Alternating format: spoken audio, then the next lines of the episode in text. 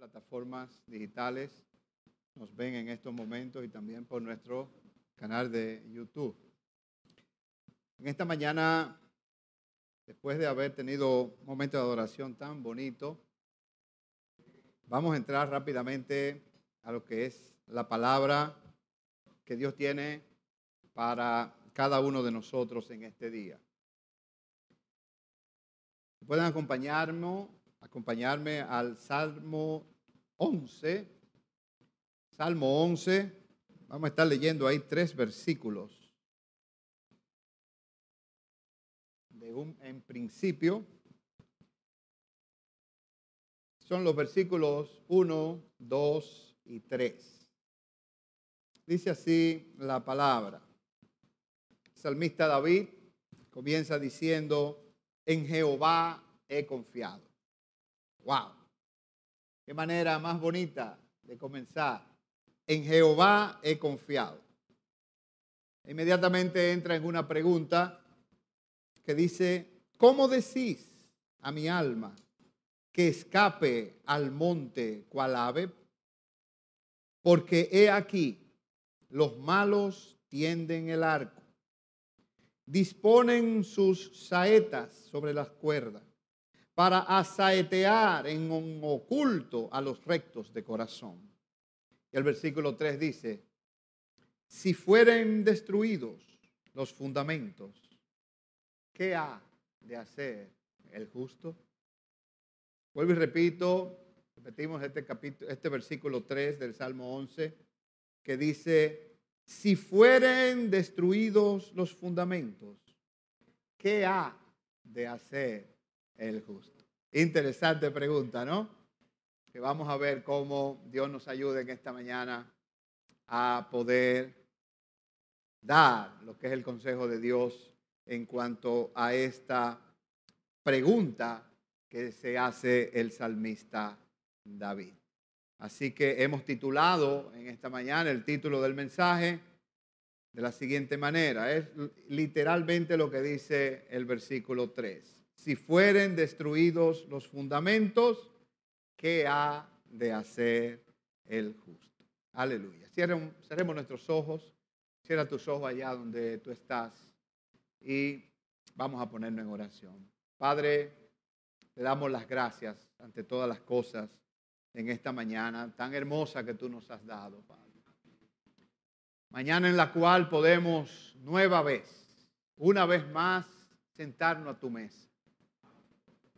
Padre, a comer el pan de tu enseñanza, oh Dios. Y por medio de tu palabra, Señor, ser en este día confrontados, ser redarguidos, ser guiados. Ser, Padre, en esta mañana llevados por ti, Padre, a ese camino que tú has preparado para que andemos en él, oh Dios. Gracias por cada hermano aquí presente en este día. Gracias por cada hermano que nos está viendo, Señor, en esta mañana por los medios digitales. Padre, bendícenos en esta mañana por medio de tu palabra y que en este tiempo que vamos a estar expuestos a ella, podamos tener disposición de corazón, oh Padre. Quita todo obstáculo, Señor, de nuestra mente. Quita todo obstáculo, Señor, que pueda impedir, oh, que el fluir de tu palabra, Señor, haga su efecto en cada uno de nosotros.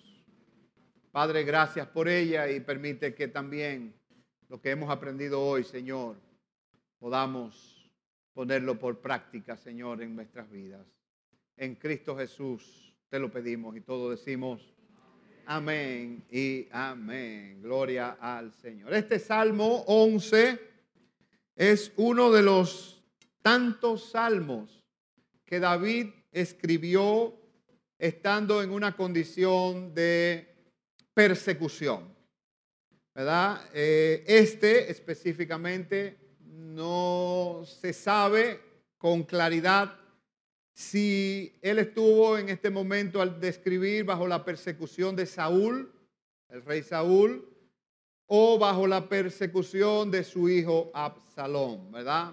En ambos casos era el Estado detrás de una persona para matarlo. En este caso, Saúl, por celos con David, ¿verdad? Eh, procuró matarlo. Y también lo mismo pasó con Absalón, ¿verdad? David tuvo que abandonar brevemente el trono, es usurpado por Absalón y este también de igual manera intentaba matar a su padre, ¿verdad? Y bajo esta condición, sea de Saúl, sea de Absalón, ¿verdad? La persecución, el salmista escribe este salmo, ¿verdad? Se vio forzado a huir de la presencia de Saúl. En ambas ocasiones, tal como lo dice Primera de Samuel capítulo 21 y como también lo dice Segunda de Samuel capítulo 15. En ambas ocasiones, tanto eh, eh, con la situación de Saúl como con la situación de Absalón, el salmista tuvo que salir huyendo. Entonces, si vemos esto, vemos que David en ese momento era rey de Israel y tiene que estar huyendo. Y en otra ocasión, en el caso de Saúl, no era rey porque el rey era Saúl, pero sí, como quiera, ya había sido ungido por Samuel para ser rey de Israel, era el ungido de Jehová, en un momento era el rey de la nación, pero nada de esto lo hizo inmune a que él tuviera que enfrentar esas situaciones. Entonces, esto no quiere decir que a, David, siendo rey, ¿verdad? Tuvo que enfrentar esta situación de persecución de muerte. No se sienta usted tan seguro en la posición que usted está, aunque usted no es rey, obviamente, pero quizá es rey de todas las posesiones que usted tiene y es rey en el lugar donde usted está, pero tenga cuidado porque en cualquier momento le puede llegar una situación en la cual usted tenga que salir huyendo. Amén, hermanos. Gloria al Señor. No hay nada seguro, hermanos, en esta tierra. No hay nada seguro en esta vida. No hay nada seguro. Los bienes materiales, las cosas que muchas veces son para nosotros la seguridad, en cualquier momento pueden desaparecer. Lo vemos en, David, ¿verdad? Que tuvo que salir huyendo. Y cuando hablamos de, y vemos esto de Saúl, de, David huir de Saúl, huir de Absalón, quizás pensamos que David era cobarde, que huyó por cobardía o que huyó por no querer enfrentar la situación. También puede llegarnos a la mente que David huyó porque pudo haber perdido la esperanza y la confianza en Dios. Porque esas dos cosas son las que anteceden a la caída, son las dos cosas que anteceden a la derrota, son las dos cosas que anteceden a que nosotros ciertas situaciones no la enfrentemos, que huyamos de ellas. ¿Cuáles son? Lo que le acabo de decir, ¿verdad? El perdón, el temor y la desconfianza. Temor y desconfianza son dos cosas que anteceden el fracaso y más en nosotros los creyentes. Cuando usted y yo, por alguna razón u otra, tenemos temor, perdemos la confianza en Dios, nada bueno podemos esperar a la hora de enfrentar lo que vayamos a enfrentar. Amén, hermanos. Gloria al Señor. Pero en el caso de David, podemos afirmar que este no huyó por temor o no huyó porque, tampoco huyó porque hubiera perdido la confianza y la esperanza en Dios. Él huyó por un asunto de que más bien evitó los problemas con sabiduría. David estaba bajo una persecución no muy fácil. Era un estado en contra de él. No era sabio en ese momento quizás enfrentar. Y una de las cosas que David sabía claramente era que en medio del problema en medio de la situación, él estaba claro con algo, y era que Dios estaba al frente de su vida. Por eso él en ese salmo dice, en Jehová he confiado. O sea que él no huyó porque tenía miedo. No huyó porque había perdido la confianza en ese Dios que había confiado. Más bien evitó problemas con sabiduría. Y es algo que uno muchas veces quizás no hace. Uno puede alejarse por un tiempo de alguna situación X, para poder verla de lejos, para poder nosotros no huir de ella impulsado por el temor, sino más bien decir, déjame ver qué está pasando, déjame ver cómo yo puedo resolver eso, déjame buscar la solución de eso, déjame buscar en Dios el consejo y enfrentarlo y salir vencedor. Pero no siempre eso es así regularmente el instinto es, ante un problema y una situación complicada y difícil como esa que tenía el salvista David, era, usted sabe qué, decir paticas para que yo te tengo y salir corriendo. ¿Cuánto han salido corriendo en determinadas situaciones? Todo lo hacemos, hermano. Por eso muchas veces los problemas, cuando no lo enfrentamos, se mantienen en nosotros. Y por eso muchos de nosotros enfrentamos situaciones que se convierten en círculos viciosos. ¿Por qué? Porque no enfrentamos el problema con sabiduría. ¿Por qué? Porque lo que hacemos es, entendemos que es mejor nosotros dejarlo a un lado, no hacerle frente, llenarnos de temor, decir yo no puedo con esto y de repente suelto el asunto. Y yo creo que nosotros como cristianos, Dios nos ha dado las herramientas para no importa cuál sea el problema, óigalo bien, decir nosotros en nuestra boca estas primeras palabras que tuvo el salmista en el versículo 1, en Jehová confiado. No importa el problema que enfrente, no importa, óyelo bien, no importa. David enfrentaba un problema de muerte. Lo que él estaba enfrentando no, no había opción. Si era atrapado, inmediatamente iba a ser ejecutado. Era un problema muy serio. Entonces, no importa cuál sea lo difícil que tengamos que enfrentar, siempre nuestra palabra primera debe ser en Jehová confiado. Gloria al Señor. Enfrentamos, hermanos, situaciones de salud. Situaciones de salud, muchas veces delicadas. No solamente física. Ahora a la salud física hay que aumentar, agregarle el problema de la salud mental. Que se ha complicado. Quizás hay más enfermos, gente que tienen problemas de salud mental que de salud física. Hoy en día, por causa de la pandemia, por causa de tantas situaciones, ¿verdad?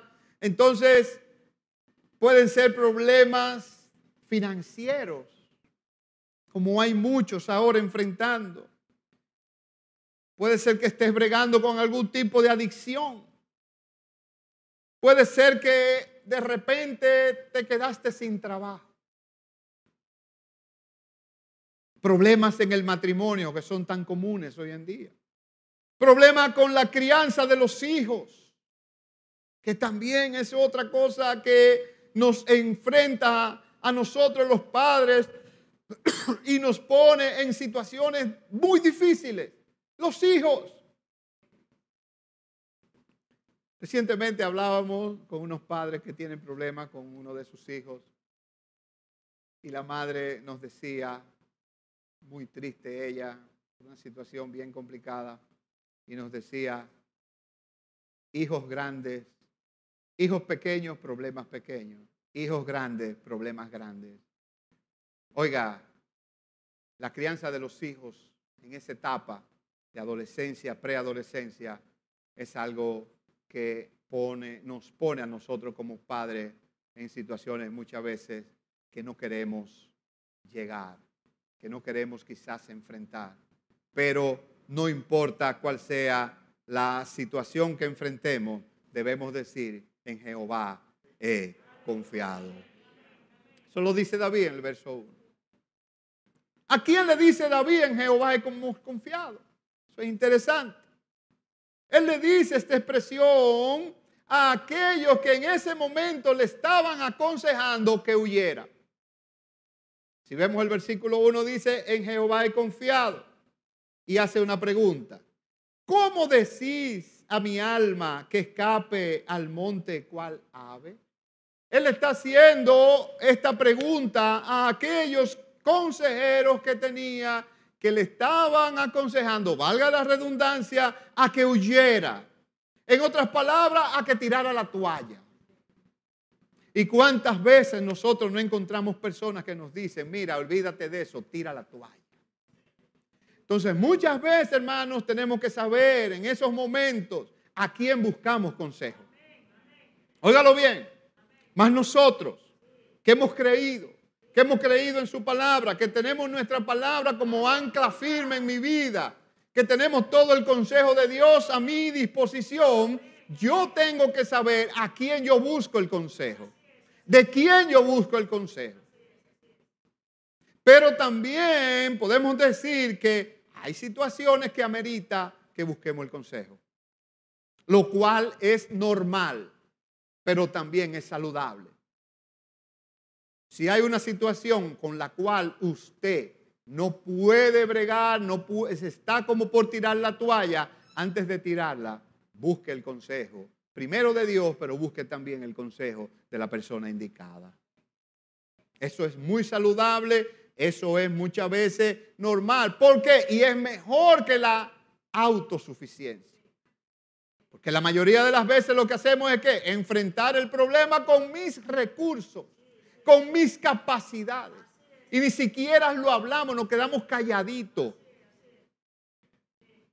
Pero nunca es buena la autosuficiencia. La palabra de Dios dice que en la multitud de consejeros, de consejos, hay que sabiduría. Entonces David enfrentó la situación del Salmo 11 con sabiduría, sabiduría de Dios. La enfrentó. Le dijo a los consejeros, no, yo no voy a huir. ¿Por qué? Porque yo he confiado en Dios. Yo he confiado en el Señor. David tenía dos recursos, hermano. Dos recursos. Aún él sabiendo que enfrentaba al Estado. Y mire, cuando el Estado te cae arriba, el Estado de una nación te cae arriba, óyeme, si no pregúntenle, ¿verdad? Ahora lo que estamos viendo. Cuando es el Estado, el enemigo, cuando es un enemigo muy grande que prepara sus arcos, como dice el, salmo, el versículo 2, para tirarte, tienes que estar preparado para enfrentarlo, porque no es cualquier cosa. Pero David tenía dos recursos de parte de Dios para enfrentar las aflicciones por las cuales él estaba pasando. Y eran los únicos dos recursos, son los únicos dos recursos que en medio de la aflicción nos llevan a la victoria. ¿Cuáles son esos recursos? La valentía y la fe. Dos recursos que todos los tenemos, hermano. Todos los tenemos. El apóstol Pablo en segunda de Timoteo, capítulo 1, versículo 7, si me acompañan, le decía en carta Pablo a Timoteo, versículo 7 del capítulo 2, del, perdón, capítulo 1, versículo 7 de segunda de Timoteo, porque no nos ha dado Dios espíritu de cobardía Óigalo bien, no nos ha dado Dios espíritu de cobardía, sino de qué? De poder, de amor y de dominio propio. Entonces David sabía que él tenía ese poder de parte de Dios. No era un cobarde. Y si algo hace el Señor en nuestras vidas, hermanos, cuando nosotros venimos a Él, es que nos saca del temor. Nos libera de todo temor ese espíritu de temor se va. Y de repente pasamos de estar bien en una posición insegura, donde todo tememos por todo, eh, pesimismo, de inseguridad, cuando venimos y le entregamos la rienda de nuestra vida a Él y lo hacemos de corazón, lo primero que Dios hace es darnos ese espíritu, un espíritu de poder. No nos ha dado Dios espíritu de cobardía, hermano, sino de poder de amor y de dominio propio. David sabía que él tenía esos recursos y de hecho ya los había usado. Primera de Samuel, capítulo 17, hermanos, y vamos allí.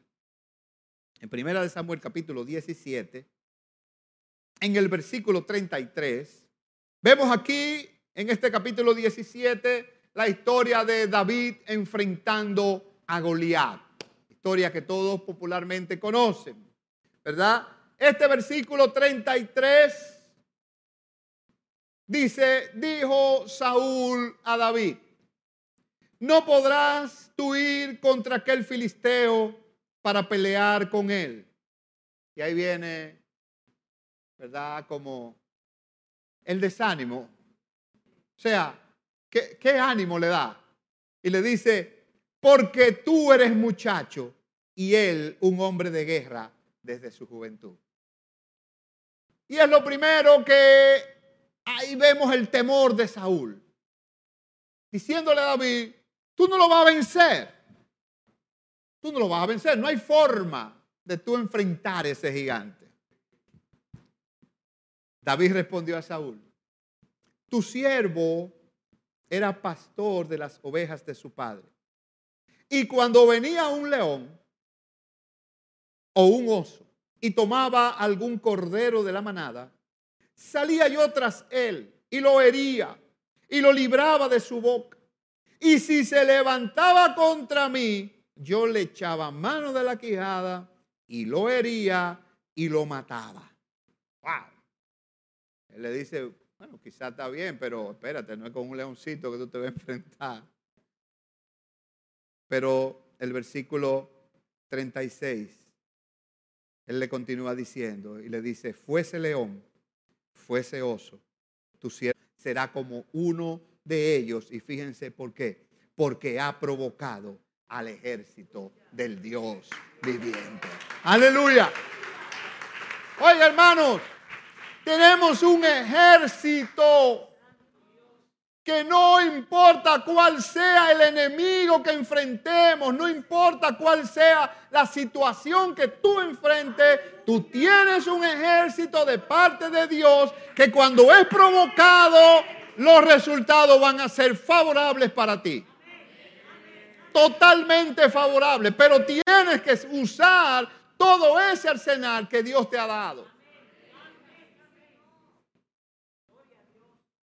El versículo 37 dice el salmista, añadió David, Jehová, que me ha librado de las garras del león y de las garras del oso él también me librará de la mano de este filisteo. Y dijo Saúl a David, ve y Jehová esté contigo. Lo despidió quizás hasta no con mucha esperanza. Como, está bien, si eso es lo que tú crees, ve y que Jehová esté contigo. Y eso muchas veces nos dicen a nosotros aquellos que nos aconsejan, no, pero mira esto a lo otro. No, yo voy a confiar en Dios y me voy por aquí, por aquí, porque eso es lo que Dios me dice. Bueno, pues está bien, Jehová esté contigo. Y te sueltan. Y muchas veces hasta quieren que tú fracases para poder después trujarte en la cara. Tú ves lo que te dije, pero lo que ellos no saben es que cuando se provoca a ese ejército, a ese batallón, aleluya, no hay batalla que pueda perderse. No la hay.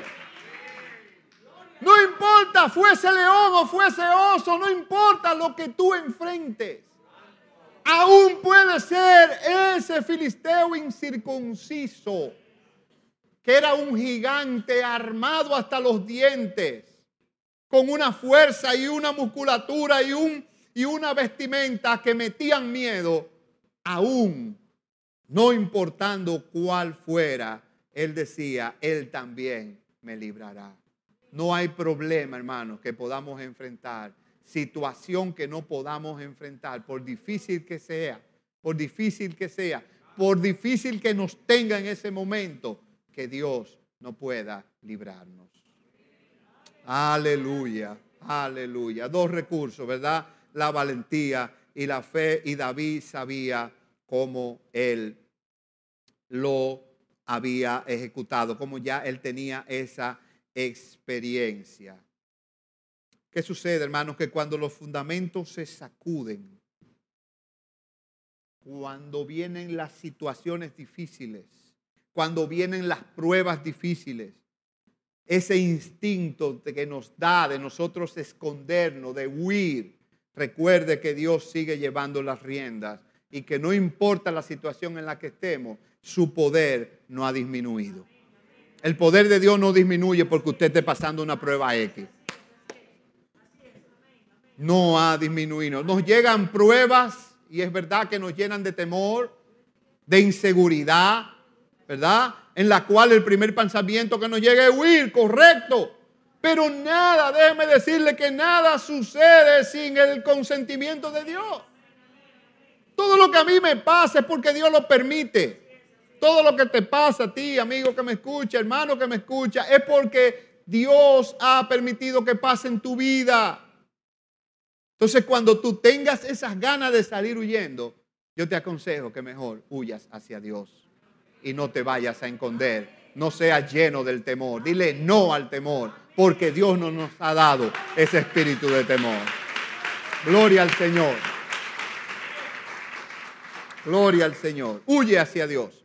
El comentario a la Biblia del diario vivir dice lo siguiente. Escuche bien. Dios no evita que los creyentes tengan circunstancias difíciles. Dios no lo evita. Si usted vino al Evangelio pensando que ya usted no va a tener más problemas, olvídese de eso. Dios no evita que usted tenga circunstancias difíciles, sino que pone a prueba tanto al justo como al malvado. Para algunos, y aquí está la diferencia, Dios prueba al justo, sí, Dios prueba al malvado, también, al impío. Ahora, ¿cuál es la diferencia? Para algunos, las pruebas de Dios se vuelven como fuego que refina porque salimos fortalecidos de ella. Por eso es que no hay forma de huir. O sea, el huir es lo peor que nos puede a nosotros pasar. Huir, no enfrentar, no someternos, es lo peor que nos puede pasar. Distraer la mente, buscar otra cosa, como, como meter el problema debajo de la alfombra, como dicen los psicólogos. Van metiendo los problemas debajo de la alfombra y la alfombra se va llenando hasta que ya no cabe más. Pero bien, el problema está en que cuando nosotros enfrentamos un problema, nos estamos sometiendo a la voluntad de Dios. No hay forma. El huir no es lo que nosotros, no es la solución a nada, porque ahí tampoco dejamos que Dios obre. No dejamos que Dios haga la obra. Ahora bien, dice que para algunos las pruebas de Dios se vuelven como fuego que refina, mientras que para otros se vuelven un incinerador para destrucción. Entonces, cuando nosotros huimos de la prueba, cuando salimos huyendo de la prueba, cuando no la enfrentamos, cuando no hacemos uso de los recursos que Dios nos da, lo más probable es que venga destrucción. ¿Y cuánto han vivido la destrucción por no enfrentar la prueba? Todo en algún momento hemos pasado por eso. No podemos ignorar, óigalo bien, no podemos ignorar lo que dice el versículo 2 del Salmo 11, que dice la forma como el enemigo atacaba a David. Dice, ¿por qué aquí los malos tienden el arca? Sí, él estaba bajo acecho. Dice, disponen sus saetas sobre las cuerdas. No era, no estaban jugando. Y dice, ¿para qué? Para asaetear en oculto a los rectos de corazón. Evidentemente ellos, este salmo describe el ataque al cual estaban sometidos David y sus acompañantes. Era un ataque no cualquiera. Era un ataque, como decía anteriormente, del Estado. Ahora bien, no podemos ignorar que hoy en día también nosotros estamos bajo un ataque tremendo. Las iglesias hoy en día están bajo un sistema, viviendo en un mundo con un sistema que tiene bajo presión por todo el tipo de ataque que está metiendo y está sometiendo a la iglesia. Sabemos de qué estamos hablando, los fundamentos morales de la sociedad se están viniendo abajo de manera vertiginosa. Y todo eso es un ataque directo a la iglesia, hermanos. A lo que Dios ha establecido como un orden. Si hoy vemos el desenfreno sexual que hay hoy en día, eso es increíble. Una cosa espantosa. Si vemos el hedonismo, la gente haciéndole culto al placer y no enfrentando las situaciones. Si vemos lo que está pasando con el culto que se le está haciendo al cuerpo hoy en día. El cuerpo se está es culto a nivel de que se someten a una serie de procedimientos y cosas, todo por hacerle qué? Honor, hacerle culto al cuerpo. Son ataques, hermanos. Desenfreno sexual, la pornografía, que está hoy a la, mano de, un teléfono. es increíble lo que está pasando. Y nuestros niños tienen acceso a ella Nuestros jóvenes tienen acceso a ella y ya eso es normal. Sin saber el daño que eso provoca a su mentalidad, a su, a su autoestima, a su sexualidad. Son de los ataques que estamos enfrentando hoy en día. La bisexualidad es normal. Que una mujer esté con hombre y con mujeres es lo mismo y eso es normal. El lesbianismo la homosexualidad, los matrimonios del mismo sexo. La sociedad se está demoronando. El sistema se está demoronando. Entonces, todo, a diferencia de lo que dice el Salmo, el versículo 2, que ellos asaeteaban en oculto a los rectos, en oculto. Ahora no es nada oculto. Ya no hay nada oculto, ya todo es muy claro. Y lo que se busca es eso, que se haga claro, que ya todo sea normal, normal.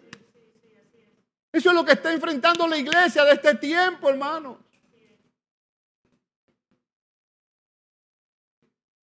Son tiempos, hermanos, en los cuales nosotros debemos despertar como pueblo de Dios. Es despertar. Porque ante esta realidad la venida de Cristo está cada vez más cerca. Es que está cada vez más cerca. Cuando vemos todas las cosas que están pasando y sucediendo, todo nos lleva a que la venida de Cristo está al doblar de la esquina, hermano. Porque esto se está acabando, entonces está, estamos viendo cosas que ni pensábamos que iban a ocurrir. Ahora, ¿qué estamos haciendo para esperar su venida? ¿Qué estamos haciendo? ¿Estamos jugando a la iglesia? Porque eso es mucho también. Muchos lamentablemente están en la iglesia y no están llevando el camino correcto. ¿Por qué? Porque están jugando a la iglesia. Quizá de manera consciente, quizá de manera inconsciente. En el caso de nuestra congregación creo que inconsciente no va a ser, porque aquí se enseña todo el consejo de Dios. Y el consejo de Dios nos manda a que no juguemos a la iglesia, que son tiempos de prepararnos, son tiempos porque la venida de Cristo, hermano, óigalo bien, está más cerca que nunca, más cerca que nunca. Aleluya. Cuando estos fundamentos se están destruyendo, el versículo 1 dice, el versículo 3 dice, ¿qué ha de hacer el justo? ¿qué ha de hacer el justo? Y la pregunta que debemos hacernos ahora en este momento es, ¿a cuáles fundamentos se está refiriendo David?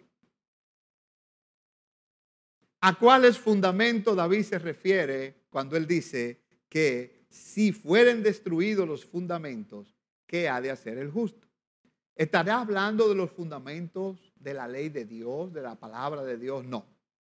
No, descártelo eso, como dicen, de cuajo. Porque ese fundamento, por más que el diablo quiera, por más que el mundo bajo, bajo el sistema del diablo quiera, ese fundamento nunca será socavado.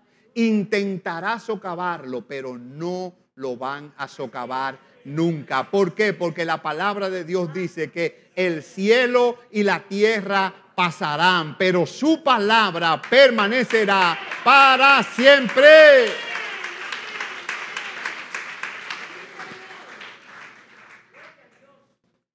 El asunto es, y voy a tomar esta ilustración de un hermano que recientemente me lo comentó. Está hablando de fundamentos. Los fundamentos en una edificación no se ven. Vaya a ver si usted ve los cimientos de esto. No, usted no lo va a ver. ¿Dónde están? Ahí abajo. No se ven. ¿Dónde se atacan los fundamentos? Es abajo. Pero es un ataque que usted no lo ve. Usted no sabe lo que está pasando. Por eso muchos se sorprenden, porque cuando ya vienen a reaccionar, ya está socavado el fundamento y se cayó. Se cayó. Usted debe en casa, a la orilla de los ríos, y no necesariamente a la orilla de los ríos por muchísimas razones de comportamiento de los suelos. Usted ve que de repente se va socavando y usted dice, bueno, pero esa pared, mira, está como bajando. Es por abajo. Los fundamentos no se ven. Los fundamentos se atacan por debajito, por abajo, y van haciendo su efecto. Ahora bien, esta palabra fundamento a la cual David se refiere en el original hebreo es la palabra shatat, que significa obviamente base, fundamento, pero que tiene la connotación de decir respaldo, es un respaldo de apoyo político o moral. Entonces, a, esta, a estos fundamentos que se refiere el salmista en este Salmo 11, no son a los fundamentos de Dios, sino a los fundamentos de la nación de Israel. La nación de Israel en ese momento estaba en un caos. Los fundamentos de su orden, de su ley, todo eso estaba, como decimos nosotros, manga por hombro. ¿Por qué? Porque tanto en el reinado de Saúl, en el corto tiempo que estuvo, igual en el momento bien corto, efímero que estuvo también usurpando el trono Absalón, ¿verdad? en ambos casos, ¿verdad? La, el reinado el de Israel como nación estaba en caos porque había desaparecido la ley y el orden en el país. ¿Producto de qué? De no llevarse de la ley de Dios y producto también de poder estar ellos envueltos en esa inquina de Saúl contra David y también de Absalón contra David y a una consiguiente mala administración de su gobierno. Entonces, ojo con esto. ¿A quién se refiere estos fundamentos? Se refieren a los fundamentos de la nación de Israel o a Israel como nación. A propósito de esto, Matthew Henry comenta, los asuntos de Estado se hallaban en situación caótica debido a la inquina de Saúl contra David y a la consiguiente mala administración de su gobierno. Agréguele a esto que en esos tiempos también la nación de Israel había suspendido el culto de adoración a Dios, que era lo peor que le había pasado. Porque es que cuando Dios no está en medio de las cosas, hermano, no hay orden. Cuando Dios no está en el medio de las situaciones, de los gobiernos, de tu casa, de tu vida, de tu trabajo, de tu ministerio, de tu negocio, de tus relaciones, de lo que sea. Cuando Dios no está, lo que hay es desorden. Por eso los gobiernos, lamentablemente, el fin que le queda no es bueno, el fin que le espera no es bueno. Porque poco a poco están sacando todo lo que tiene que ver con la divinidad de Dios y la incidencia de la divinidad de Dios a sus cosas. Entonces, por eso vemos este gran desorden. En ese momento, esa nación de Israel no estaba adorando al Dios vivo y verdadero. Por eso él dice que si fueren destruidos los fundamentos, ¿qué ha de hacer el justo? Miren, ya no se está adorando al Señor. ¿Qué va a hacer el justo? Ya no hay ley, ya no hay orden. ¿Qué va a hacer el justo? ¿Qué pasaría si esto sigue como va? ¿Qué vamos a hacer usted y yo? Es una buena pregunta. ¿Qué vamos a hacer? ¿Qué va a hacer usted que me escucha y me ve en este momento?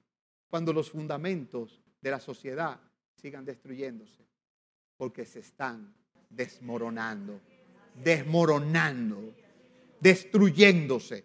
Si, lo fue, si fueran destruidos los fundamentos, se están destruyendo. Ahora bien, ¿qué va a hacer el justo? Un cimiento sólido consiste en tener ley, orden, justicia, verdad, moralidad, decencia, integridad, imparcialidad y confianza.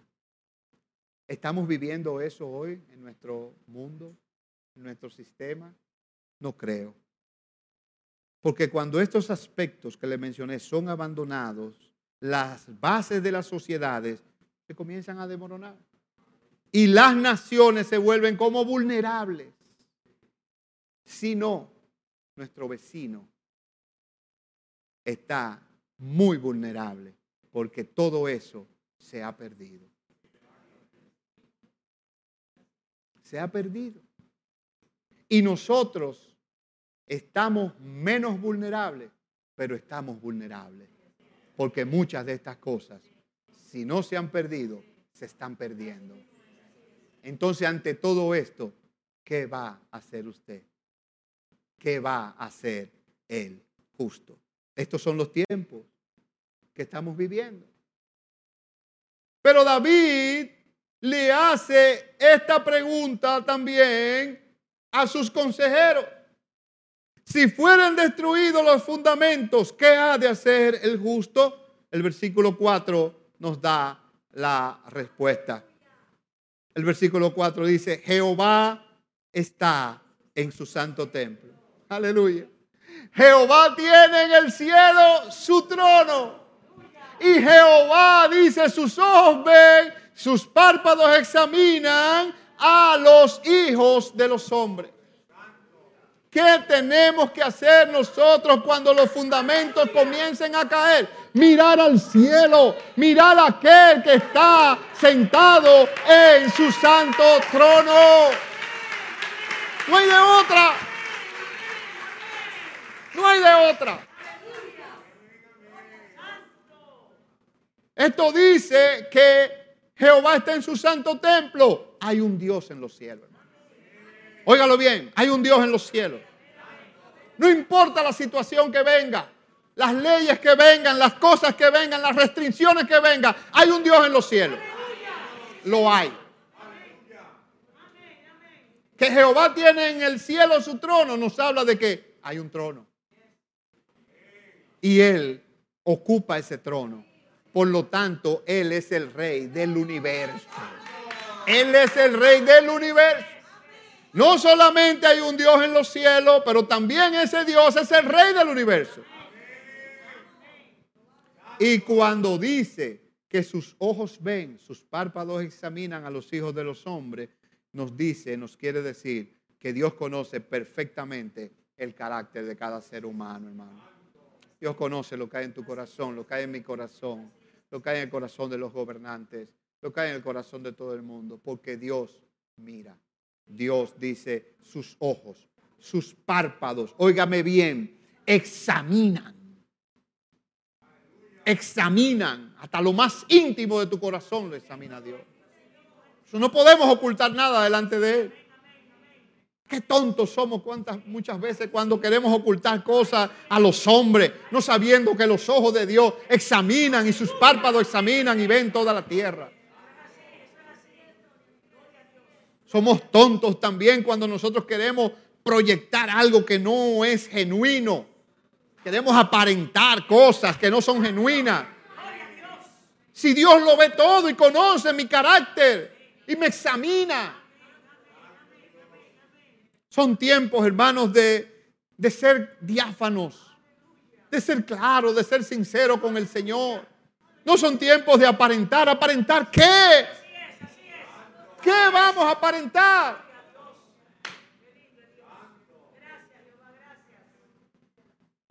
Todo esto también nos habla de que cualquiera que sea nuestra necesidad, contamos con la promesa que Dios nos ha dado en su palabra. Porque Él está en el cielo, Él es el rey. Contamos con sus promesas. También nos indica que no hay nada que esté fuera de su control, hermanos.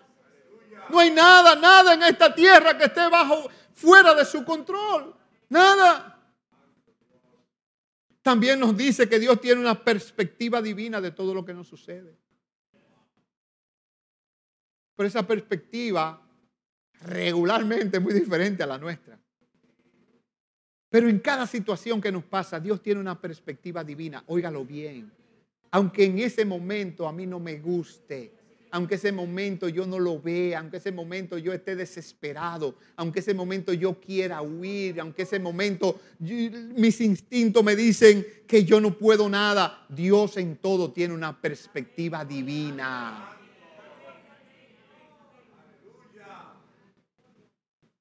Esa pérdida que tuviste, ese fracaso que tuviste, esa traición que sufriste, ese rechazo que sufriste. Dios tiene en todo una perspectiva divina. Divina, divina. Y es muy diferente a la que mi humanidad me permite ver. Por eso es que hay que buscar a Dios, hermano. Hay que estar cerca de Dios. Cuando todo se, se derrumbe a nuestro alrededor, recuerda que la palabra de Dios, la palabra, su palabra, es el cimiento de nuestra vida. Salmo 119, versículo 105 dice que lámpara, lámpara, lámpara, lámpara es a mis pies tu palabra y es lumbrera a mi camino. En los momentos en los cuales hay oscuridad en nuestras vidas, en los cuales los momentos lo vemos como lo vemos tan oscuros, quizás por lo que sea, debemos traer eso a nuestra memoria de que lámpara es a mis pies su palabra y es lumbrera también a mi camino. Sin importar lo que enfrentemos, las sagradas escrituras nos aseguran por todos los lados que somos hijos de Dios. Eso no lo debemos nosotros dejar pasar por alto. Que en cada situación que pasemos, las escrituras nos dicen, sin importar lo que enfrentemos, que somos hijos de Dios y Él ha prometido sostenerme en todo momento, hermano. Le dijo a los discípulos que Él estaría con ellos. ¿Unos cuantos días? No, no. Todos los días de su vida hasta el fin del mundo. Entonces Dios promete eso, no importa qué situación enfrentemos, no importa los fundamentos que se hayan destruido, Dios promete estar con nosotros todos los días de nuestra vida, todos los días hasta el fin del mundo. Gloria al Señor. Su palabra nos guía, hermanos, en medio de las dificultades. Y el hecho de que Dios diga en su palabra y que sus promesas son de que nos va a sostener en todo momento, no quiere decir, ¿verdad?, que nosotros sufriremos dolor o decepción en algún momento. Eso no hay garantía. Escúchelo bien. Si te han dicho que, que, el que viene al Evangelio, que esa felicidad que tienen los cristianos y ese gozo es porque no tienen problema, eso no es así. Eso no es así. El creyente pasa por dificultades, pasa por situaciones difíciles, pero siempre enfrentándola con gozo. Siempre enfrentándola sabiendo que es una prueba de Dios, que es algo que viene de Dios y es algo que Dios vamos, lo va a utilizar para mi bien. Y que vamos a salir refinados de la prueba. No es que, porque el gozo, el gozo no son las circunstancias. Cuando ponemos el gozo en la circunstancia, dígame usted, vamos a estar gozosos mientras nos vaya bien. En un juego de pelota, un juego de cualquier deporte, al equipo que tú quieres que gane, mientras está arriba, tú estás contento. Pero desde que bajó abajo, cayó, que le fue arriba, ya hubo, wow, esto, lo otro. Así es todo, hermano. Ese gozo es efímero. si lo ponemos en las circunstancias, bueno, mientras me vaya bien, yo estoy contento. Pero no. Cuando el apóstol Pablo decía que el gozo del Señor es mi fortaleza, era porque él había aprendido a, contentarse con todo. Y había aprendido a vivir tanto en escasez como en abundancia. Y él decía que todo lo podía en Cristo que lo fortalecía, pero era por eso. Entonces, el gozo es circunstancial. Cuando lo ponemos en las circunstancias, ¿verdad? Es circunstancial, pero cuando lo ponemos en el Señor, no importa lo que pase. No importa la situación, vamos a estar gozosos enfrentando lo que sea. Gloria al Señor. Su palabra nos guía en medio de las dificultades y los problemas. Siempre que sigamos sus instrucciones, podremos enfrentar cualquier situación. Ahora bien, cuando los fundamentos son destruidos, lo que acabamos de ver es que solo nos queda fijar nuestros ojos en aquel que está en el trono, sentado en el cielo, ¿verdad? Pero también nosotros tenemos que saber, en medio de todo esto, que los fundamentos se están destruyendo, ¿qué es lo que Dios hace? ¿Qué hace Dios? En este mundo relativo que vivimos, porque vivimos en un mundo relativo, donde se está queriendo destruir cualquier principio divino de la sociedad. En eso estamos, ¿eh? La agenda es bien clara. Cualquier principio divino se está queriendo quitar, destruir de medio de la sociedad. Por eso han eliminado y están eliminando las, la lectura de la Biblia en los colegios y muchísimas, muchísimas cosas. Entonces, los fundamentos establecidos por Dios están siendo atacados. ¿Cuáles son esos principales fundamentos? Su palabra y su doctrina. Su palabra y la doctrina de los apóstoles. Están siendo atacadas. Ahora, como creyente, ¿qué yo debo hacer?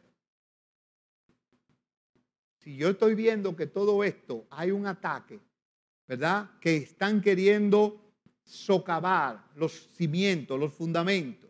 Como creyente, mi misión es no dejarme llevar no dejarme llevar por este mundo de relativismo. Es también no dejarme llevar por la ideología de pensamiento y la filosofía que hoy hay, que es muy fácil uno caer ahí. Por eso en segunda de Tesalonicenses capítulo 2, versículos 13 al 15, el apóstol Pablo, hablando a aquellos que han sido escogidos para salvación, él le decía lo siguiente versículo 13. Pero nosotros debemos de dar siempre gracias a Dios respecto a vosotros, hermanos amados por el Señor. ¿De qué debemos de dar gracias? De que Dios os haya escogido desde el principio para salvación. Entonces, si hoy nosotros estamos de este lado, viendo el desarrollo de lo que está pasando de este lado, agradezcale a Dios. Porque son muchos los que están ahí fuera que no tienen a quién acudir.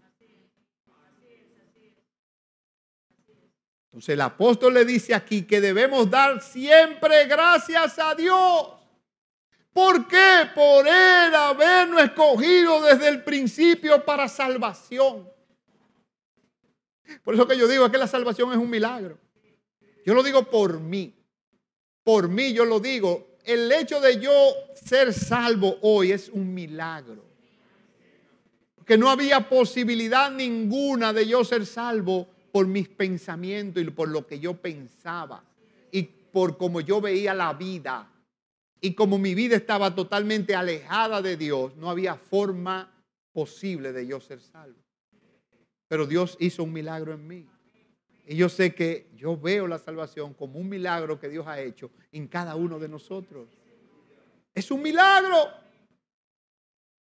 El apóstol sigue diciendo mediante la, la, santificación por el Espíritu y la fe en la verdad.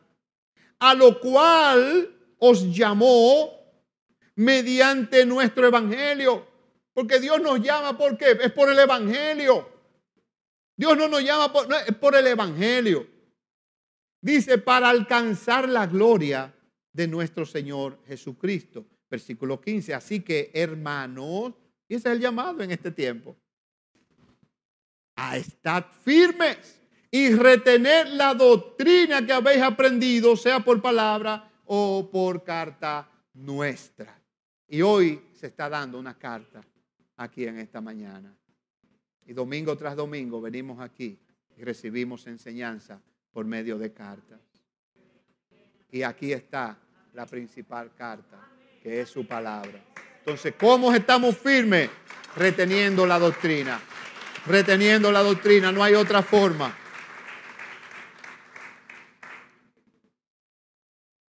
El problema es que muchas veces vemos lo que está pasando y como que intentamos como huir de lo que está pasando. Intentamos como, como no hacerle frente, pero debemos hacernos una pregunta. ¿Huyó el Señor Jesús de su contexto social? No. Los evangelios nos relatan que él vivía comiendo con pecadores y enfrentando demonios y enfrentando al sistema farisaico. Entonces, él no huyó de su contexto social. Tampoco ignoró lo que estaba pasando en ese momento. Eso es lo que nos muestran los evangelios. Él no ignoró nada. Ahora bien, ¿qué él hizo? Que él estuvo presente en ese contexto, pero ofreció alternativas frente a lo que estaba pasando. Vuelvo y repito, Jesús no huyó de su contexto social. Él se hizo presente en el contexto social de su época, pero ofreció alternativas frente a lo que estaba pasando. Y esa alternativa, déjenme decirle, han sido tan efectivas que dos mil y pico de años después siguen siendo las mismas alternativas que tenemos para enfrentar este contexto social que nosotros estamos viviendo el día de hoy. Óigalo bien. Oiga si hay poder en su palabra. Que dos mil años después, ese contexto social que fue enfrentado con esas alternativas de que le dio Jesús a sus discípulos, nosotros la tenemos hoy. Y son efectivas. Son efectivas. Primera de Timoteo, capítulo 3, versículo 14. Primera de Timoteo, capítulo 3, versículo 14. Le decía el apóstol Pablo a Timoteo, esto te escribo, aunque tengo la esperanza de ir pronto a verte, para que si tardo, oye bien, si tardo, sepas cómo debes conducirte en la casa de Dios, que es la iglesia del Dios viviente columna y baluarte de la verdad. Él le está diciendo que te sepas cómo conducir, sepas cómo debes conducirte en la casa de Dios. Él le está diciendo, mira, los valores del reino de Dios están por encima de todos los valores de este mundo. Y eso le enseñó Jesús a los discípulos, que los valores del reino de Dios estaban muy por encima de los valores del mundo que le estaban viviendo en ese tiempo. Y eso yo te digo hoy, los valores del reino de Dios, lo que está aquí en su palabra, tiene más valor que todo lo que podamos ver en este mundo, hermano. Todo, todo, todo. Aleluya. Oiga, esa es nuestra lucha como creyentes de este tiempo. Mantener los valores de Dios por encima de los valores del mundo. Esa es la lucha, ¿eh? No es otra. Mantener los valores divinos, los valores de Dios, del reino de Dios, por encima de los valores de este mundo, porque este mundo atrae. Atrae. Y a cualquiera se lo lleva. A cualquiera, oye, cualquiera se de boca, como dicen. Cualquiera se va de boca. Porque este mundo algo tiene y es que atrae. Es un sistema que nos atrae. Está diseñado para eso. Entonces, todo ese consumismo que se ve el día de hoy, esas redes sociales, todas esas cosas, estamos envueltos en esto, hermano. Y lamentablemente yo le decía, óyeme, no sé si soy cuidadoso en usar el término de adicción, pero lo que pasa con los teléfonos hoy personales, los teléfonos celulares, ¿verdad? Es adictivo. Si no es adictivo, es casi adictivo. Óyeme, lo primero que uno se levanta y agarra es el teléfono. Es lo primero. Y salimos. ¿Y dónde está el teléfono? Y esto y lo otro. O sea, es un tema que yo no sé si realmente es una adicción, una necesidad o lo que sea. Pero las cosas han cambiado, hermano. Las cosas han cambiado. Porque 20 años atrás eso no estaba. Y los días eran largos. Eran largos los días. Te daba tiempo para pensar, para meditar, para leer, para ver cosas. Ahora los días pasan volando y ni cuenta nos damos. Y nos levantamos con un teléfono en la mano y nos acostamos con un teléfono en la mano. Y ahí vemos lo bueno y ahí vemos lo malo. Ese es el mundo relativo que hoy vivimos. Ese es el mundo relativo que usted y yo estamos viviendo.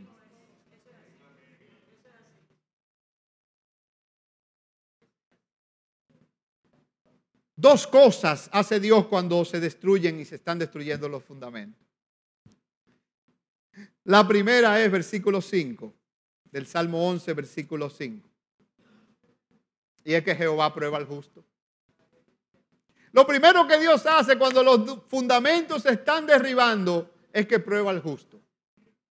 Y lo prueba no solamente con los fundamentos de la sociedad, los fundamentos a los cuales se refería David nos puede probar también con los fundamentos que tenemos nosotros, porque tenemos fundamentos. Hay fundamentos que son fuertes, como por ejemplo la juventud, el talento.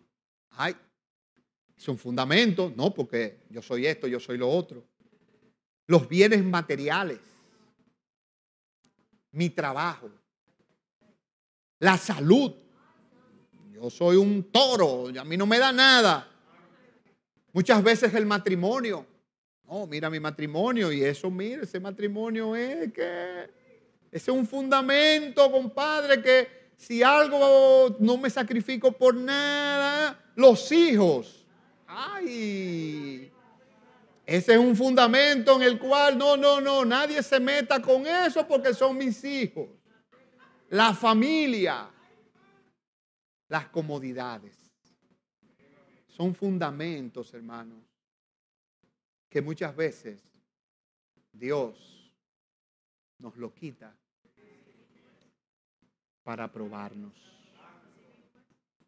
Porque el versículo 5 dice, Jehová prueba al justo.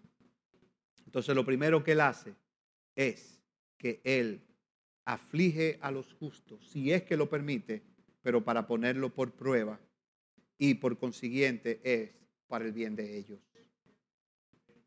Eso es para el bien de ellos. Si estamos pasando por diversas pruebas, olvídese, es porque Dios quiere algo bueno con nosotros, que no salgamos igual.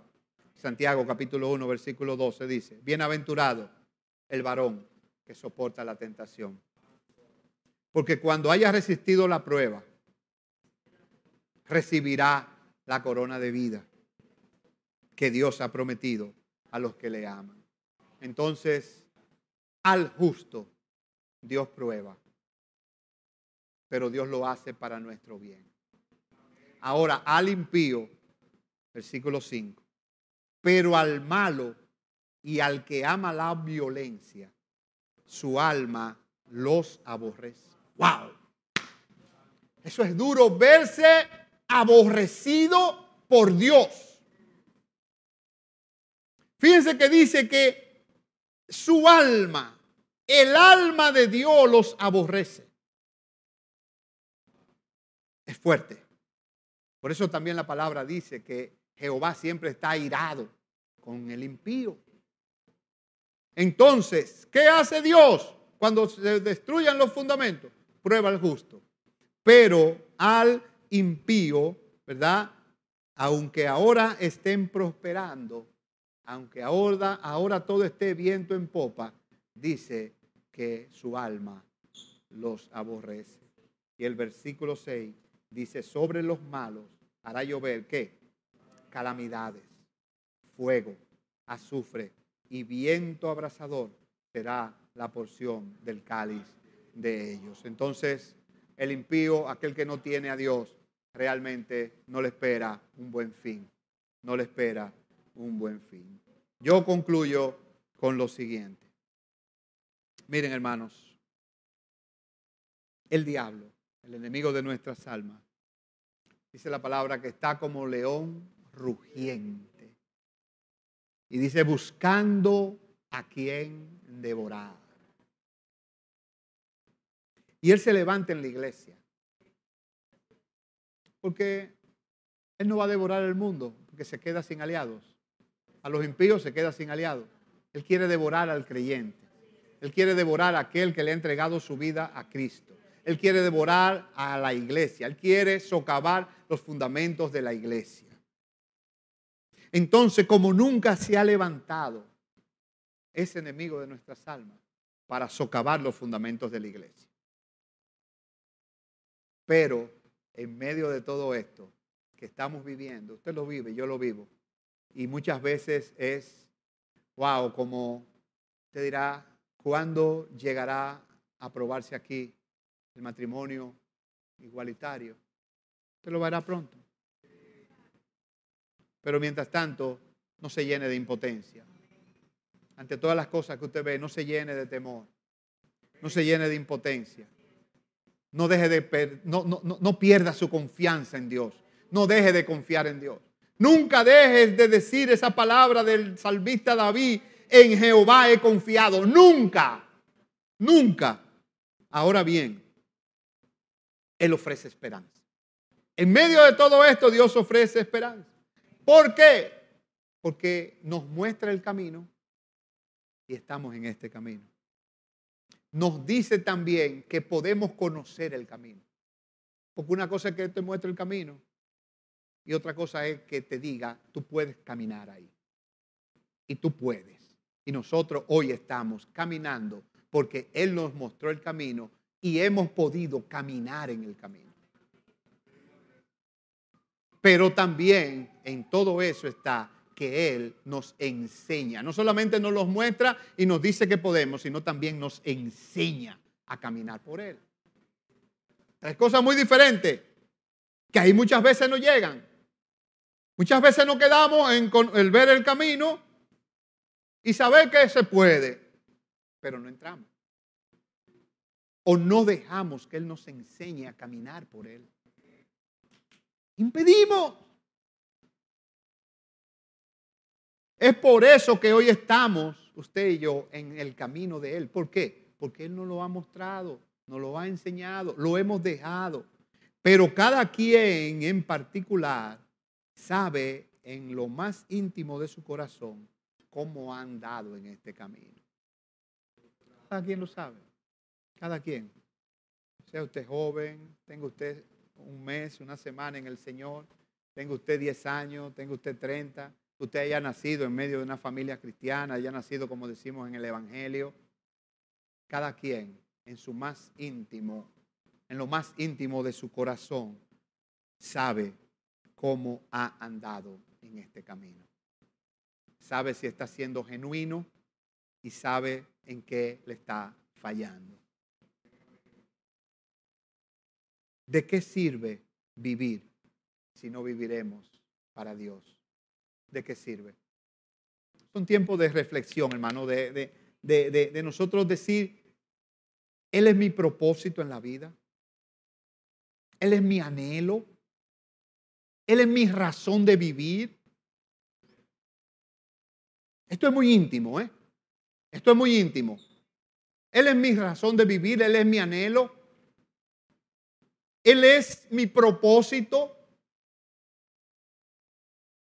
Y le voy a decir algo. Esa es la doctrina nuestra. La doctrina, nuestra doctrina es el Evangelio. Es, nosotros hemos creído en eso y es lo que, en lo que nosotros también perseveramos. El fundamento suyo y mío no son las cosas de este mundo, no es el fundamento que se está demoronando, no son los fundamentos que nosotros tenemos. Nuestro fundamento es el Evangelio. El Evangelio.